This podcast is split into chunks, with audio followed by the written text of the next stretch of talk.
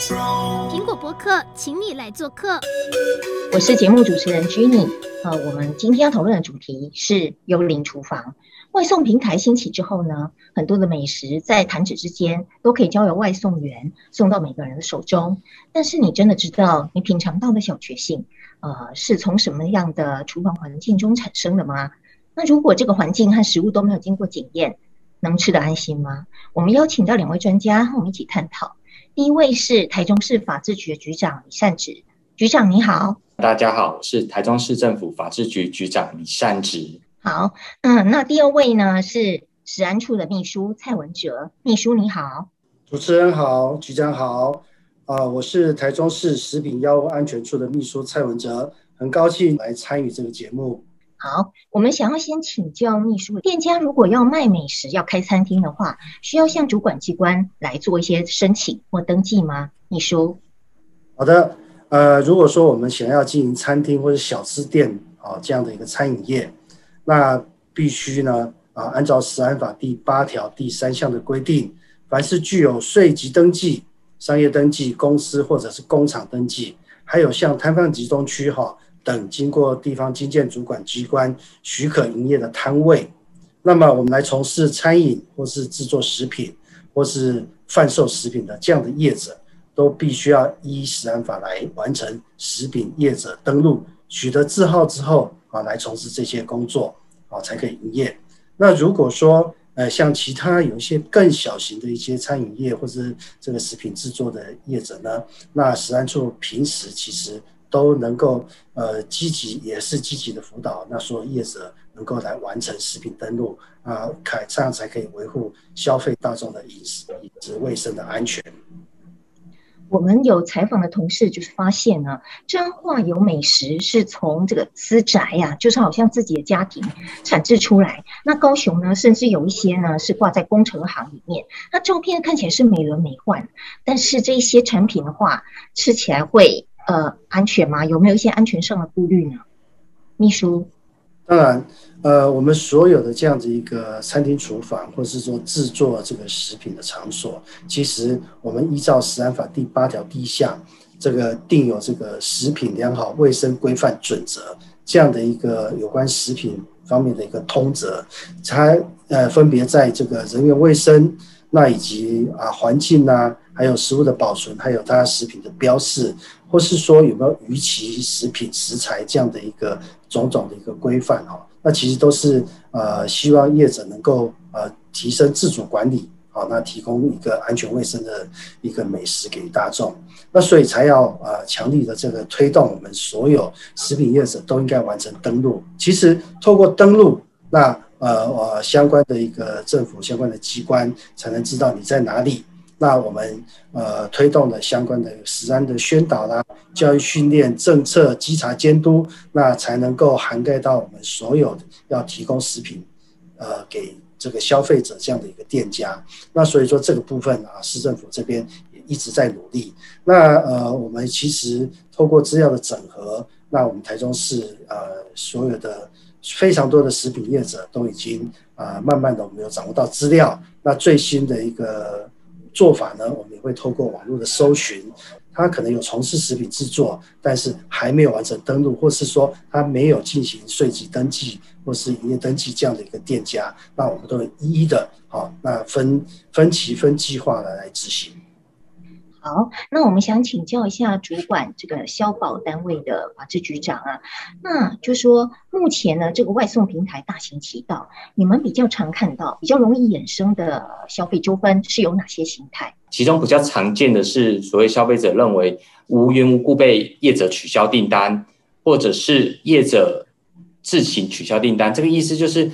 呃，消费者常常订了东西以后，但是他没有注意到外送员其实已经把食品餐点都已经送到家门了，但是消费者没有看到自己的手机在响，没有人接。然后业者送到运外送员送到了以后，发现按店里没有人，打电话也没有人，他可能外送员有下一个订单要走，他就走了。走了以后，他就会把这个订单取消，但是常常要求说消费者这个部分要付钱，因为他已经把东西做好也送到家里了，所以这个部分是常常消费者最常申诉的。另外一个是消费者常常主张说。为什么我订了一个餐业者，那个外送每次都迟到，每次说预估的时间说二十分钟就会到了，但是等了三十分钟还没有到，所以有的消费者就会认为说这个外送员有迟到，所以来进行消费申诉。但是我们这里也要提醒消费者说，其实你在外送的时候注意，你在下订的时候，他常常的预估的送达时间只是参考的预估时间，它不不见得代表它完全能准时。所以我们在下定的时候也要注意说，衡量说我们正式用餐跟下定的时间，来避免中间发生误会。那局长，我们刚刚有聊到这个幽灵厨房的部分啊，虽然现在好像开始有人在重视，但是呢，之前好像不太听闻，所以也就民众反映的投诉好像不是很多诶，这个是不是这样子？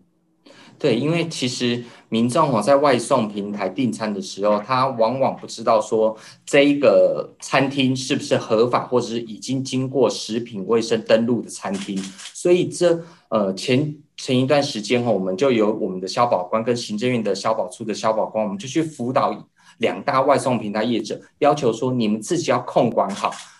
后来呃得到的消息是，不管是 Uber Eat 还是 Foodpanda 这两大外送平台业者，他们也承诺说，就他们合作的厂商，他们会要求餐厅一定要进行食品的相关的业者的登录，所以在初期的把关上，我们有做到说呃为消费者把关，但是其实。还是有漏网之鱼，所以，呃，如果民众不放心的话，你还是可以就依我们刚刚食安处的秘书所讲的，可以上网去查询说，哎，这一个地址上这个业者有没有经过食品业者的登录？那我们想请教秘书的是，呃，如果是实体通路的话，卫生局是不是就就是说都会进行一些例行性的稽查？那换换句话说，那如果是这一些网络上盛行的外送通路的话呢，又会做稽查吗？好的。呃，这个部分跟大家说明一下哈。那其实食安处的主要的一个很重要的工作，就是说，呃，针对我们这些食品业者还有市售的这些食品，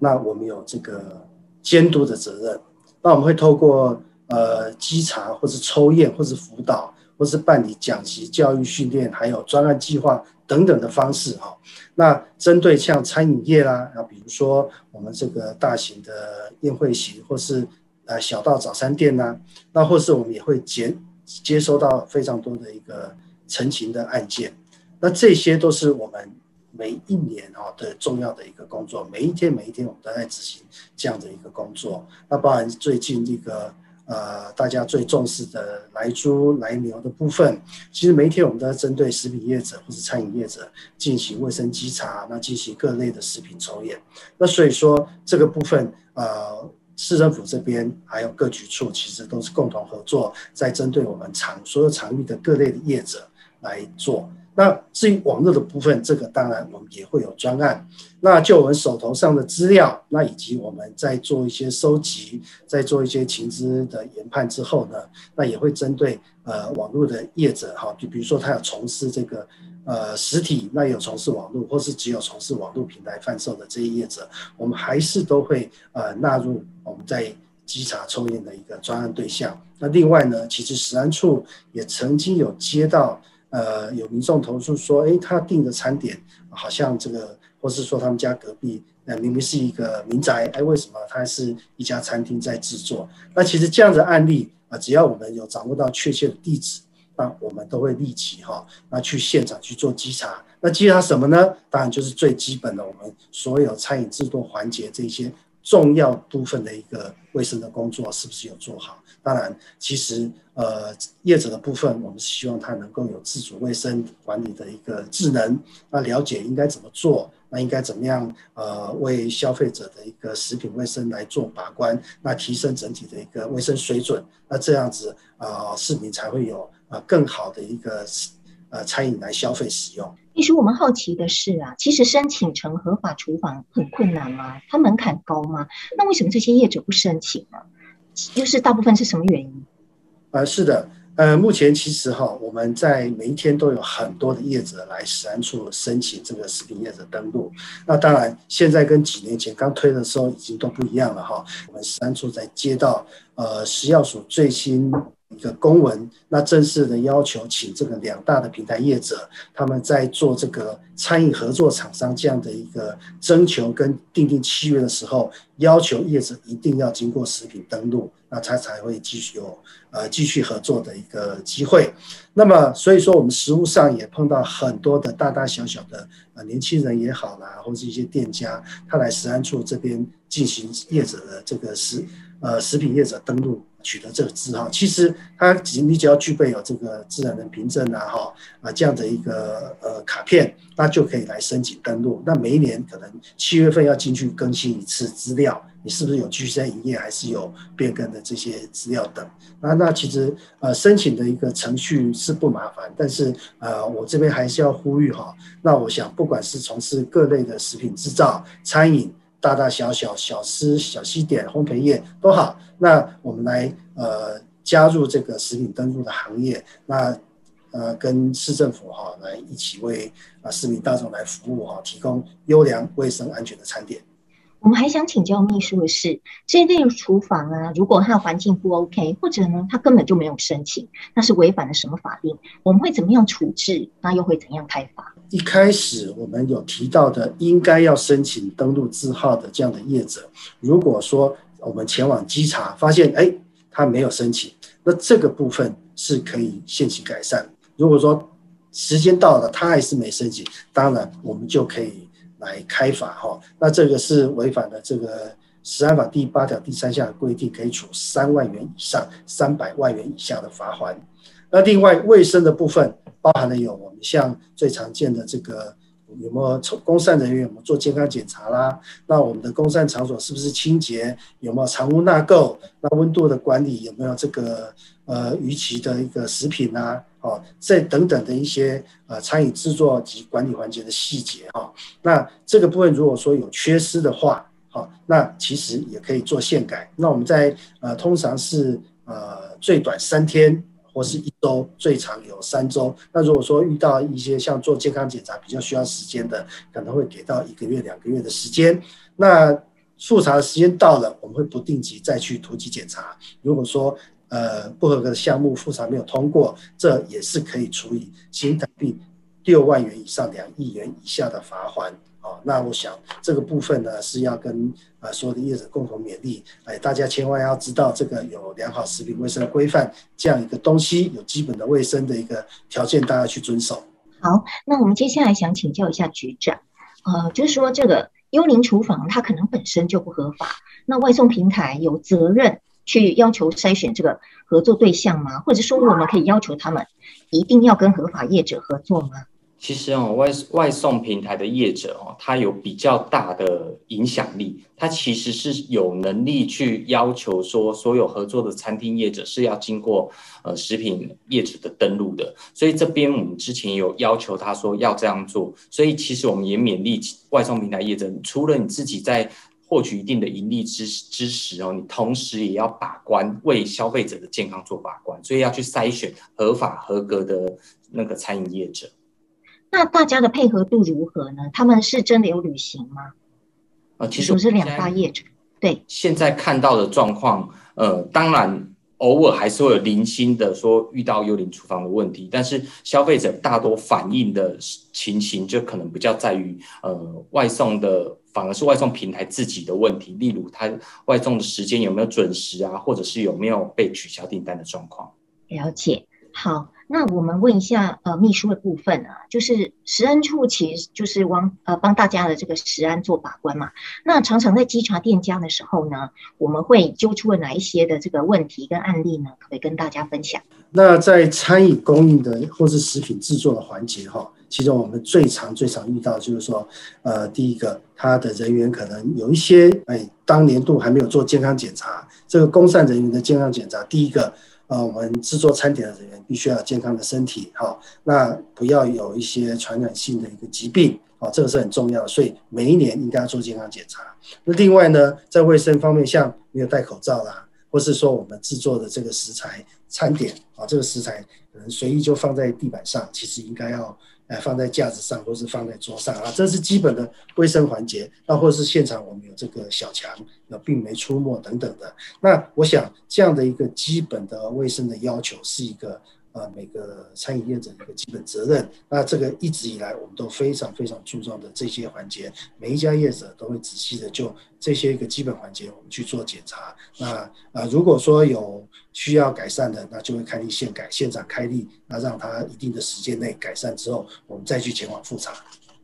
好，我们想请教局长的是，我现在透过外送平台订东西，那假使发现这个食物有问题。出了什么状况，或者是不卫生，那我可以退吗？他有没有就是说返还的这个义务呢？是，其实呃，现在消费者都很聪明，一般的消费者都知道，在网购网络上买的东西，这个叫通讯交易，有七天的犹豫期间，就是七天内你可以无条件退货。但是有例外哦，所谓的例外就是，如果今天你买的东西是易于腐败的食品或即将到期的食品，也就是我们现在熟知的，你在呃外送平台上订餐，这个时候是符于例符合例外情形的，原则上是不能退的。就是你订餐了以后，你不能说我要依网络七天的鉴赏期我要退，不行，因为这个是易于腐败的食品。不过如果今天你收到了这个送到的餐，的确是，哎，真的，一闻就是有问题的。这时候，因为对方给的东西是坏掉的东西，是不能食用的东西，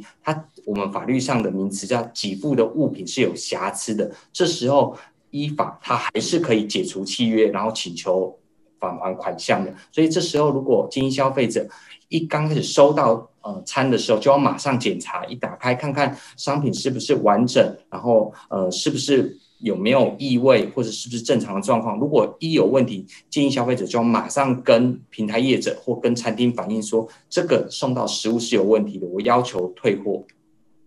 好，我们想请教秘书的是，我们就是说，我们的同事他们采访这个业者的时候，他被发现是幽灵厨房，他还大剌剌的回应说：“诶，我们就是幽灵厨房啊。”那让大家觉得说，如果做厨房，他可以不要申请，那很多人都可以不要申请啊。那我想问一下秘书，就是说，可不可以有一些方式，我们来鼓励业者做一些申请，其实是比较好的呢？这个部分哈，其实我们现在目前。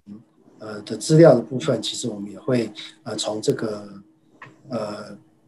外送平台这边来着手。那我们也去搜寻了非常多外送平台的业者，那进行过滤。那特别是没有实登的这些业者，那这个当然我们就会纳入我们今年的一个计划性的一个执行。那一一的针对这些呃可能是它是制作食品。或是制作餐点的这样的业者，那进行卫生稽查，那同时那也会辅导他来呃申请这食食品业者登录啊。最重要的是说，我们要整体提升这些业者，就必须要掌握资料。那如果说呃这个有遇到。呃，购买这个透过平台购买这些食品，那有什么问题的话，当然我们可能会会有一些这个业者的资讯，那其实也是可以通过我们市府的非常多的一个管道跟我们来做提供。那我们有机会能够呃跟这些业者做进一步的一个卫生稽查，那同时也教导他们应该要怎么样去改善，还是提升自主的一个卫生管理的一个智能。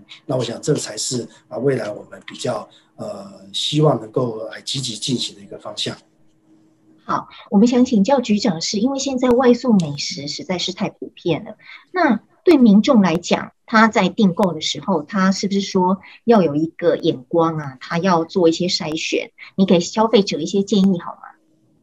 是，其实呃，我也是常常用这种外送平台在叫餐，因为现在生现代的生活真的很忙碌。但是我建议消费者在看这个点哪一家餐厅的时候，当然之前有没有去过或者的实体店面，但是一个参考指标。另外，其实现在也有它上面也有网络上的评论，可以去 Google 一下，哎，这家餐好不好？或者是外送平台，其实也有列说网友之前评论是几颗星，四点多颗星。一般我在选的时候，只要四颗星以上，我就觉得应该是不错了。但是我们还是要提醒消费者哦，其实收到餐以后一定要检查，如果发现东西坏掉的时候，你常常我们收到申诉，常常有反应是吃到哎，这个东西怎么坏掉，他就扔垃圾桶，扔垃圾桶吃坏肚子了，事后再去跟业者反映或求偿，这时候业者会说，那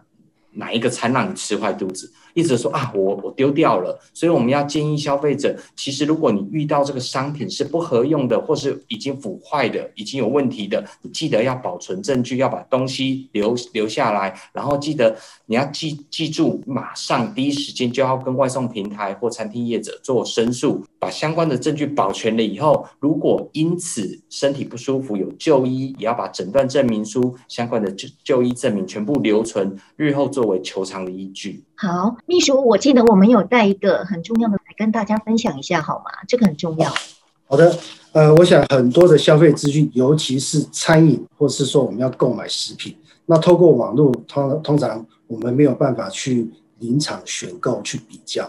那但是这时候怎么办呢？除了说局长刚刚有分享，我们可以透过网络的一些评价，还有平台的一些评价机制，可以去呃选择啊一些我们比较喜好的一个食品以外，那其实台中市一直以来，我们都对于这个食安的资讯哈，一直有在进行资料透明化这样的一个做法。那什么叫资料透明化呢？你想想看，我们每一天所有的稽查团在外面跑，那做了这么多家的业者的稽查，抽验了这么多的食品，来自于呃大卖场、市场、小店家各种的场域，那有这么多店家，那这些资讯大家能不能查得到？那这些资讯里面有没有我等一下我下个礼拜我想去的那家餐厅呢？其实大家可以呃可以参考一下，我们目前呢台中市。啊，这是领先全国的一个做法哈。那我们这个呃行动食安哦一手掌握，那大家可以在 Google 上直接打十安 GS 专区哈，就可以搜寻到这个网站。那我们这里面有公布了呃大概接近十万笔的一个稽查的资料。那所以说，你可以输入这个业者的名称，或是你可以去直接查询像产品名称，那有哪些产品被稽查过？最近的稽查的记录是什么时候？那特别是在我们在选购餐饮的时候，或是说我们在做这个外送平台在订餐的时候，那除了上面的资讯，可能你会觉得不够，不晓得它的食安表现如何，那我们就可以把这个名字呢，把这个业者的名称。到我们这个专区的网站来查查看，看他最近有没有被稽查过，到底他的卫生稽查的部分合不合格，他有没有诶经过这个食品的抽验？那最近很热门的这个来猪牛的问题，那为了这个议题呢，呃，台中市政府这边也做了一个莱猪牛的宣导专区。那我们领先全国的是什么呢？我们已经把所有标示这个肉品标示稽查过的这些店家，他的肉品是哪一国？呃，产地是哪一国？那以及我们所有抽验过的肉品，它的检验结果，那呃，结果它的这个莱克多巴胺是不是有含有多少量的莱克多巴胺？有没有违规？那都可以在来猪牛专区里面去做查询。那我想有了这两项工具之后，那我们在。呃，选购任何的餐饮或者在消费的时候，可以提供我们更多的一个资讯。另外，还要推荐一个 APP，那也就是我们这个市政府也是好几年前就做好的这个呃乐活台中 APP。那除了我们刚刚呃市政府的两个网站以外，那还有一个 APP 可以运用。那这个 APP 主要就是说，呃，我们有很多的一个大型餐厅，那包含有它的食安、消防以及这个。呃，种种的一个安全的一个部分的稽查，那这个是市府的团队，每一年我们都会去执行，那所有的资料都更新在里面。那我想这样透过这样的一个呃这么多的一个工具，那我可以帮助我们做更好的一个消费选择。好的，正面表列就对了，这样子就不会去吃到雷的东西就是了，就不就不容易踩到雷哈。嗯嗯嗯，好，谢谢大家。谢谢两位来宾，谢谢局长，谢谢秘书，谢谢，我们下次再会，谢谢大家，拜拜，拜拜，拜拜，拜拜。